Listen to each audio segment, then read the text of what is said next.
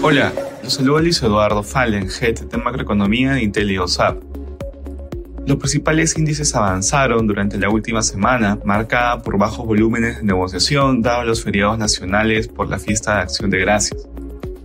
De acuerdo con las minutas de la reciente reunión de política monetaria, conoció que los integrantes de la Fed convinieron en ejercer precaución al tomar decisiones sobre las tasas de interés en las próximas reuniones. También expresaron que ajustar la política monetaria será adecuado si los datos indican que no se está logrando el avance necesario hacia la meta de inflación.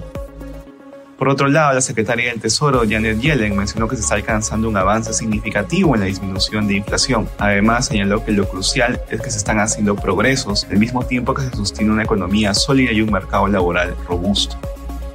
En la eurozona los principales índices mostraron rendimientos positivos. También durante la semana se conoció el índice PMI compuesto que agrupa manufactura y servicios que se situó en 47.1 en noviembre frente a los 46.5 de octubre, manteniéndose en zona de contracción. En cuanto al PMI del sector manufactura, este fue de 43.8, mientras que el sector servicios se situó en 48.2.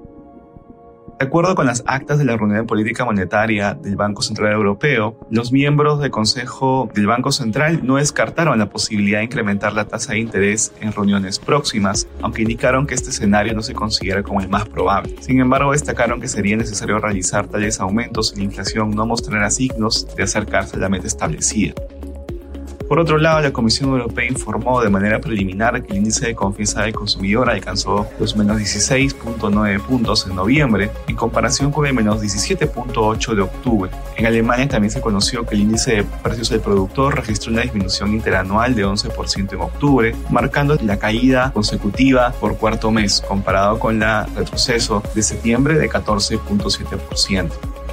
En Asia, los principales índices de China y Japón avanzaron también durante la última semana. El Banco Popular de China decidió mantener sin modificaciones las tasas de interés, en línea con lo esperado por el mercado. Por otro lado, el gobierno ha enlistado a empresas inmobiliarias, entre ellas Country Garden, para que puedan recibir respaldo financiero. Además, se mencionó la presencia de diversas empresas. Aún no se han divulgado detalles específicos sobre las acciones que se tomarán para respaldar a estas empresas enlistadas por el gobierno. Finalmente, en Japón, la inflación de octubre subió 2.9%, un leve incremento comparado con el 2.8% registrado en septiembre. La inflación ha continuado superando el objetivo del 2% marcado por el Banco Central durante 19 meses consecutivos. Según el Banco de Japón, este aumento en los precios se atribuye al aumento de costos de materias primas a nivel global y a la debilidad del yen. Gracias por escucharnos. Si tuviera alguna consulta, no duden en contactarse con sus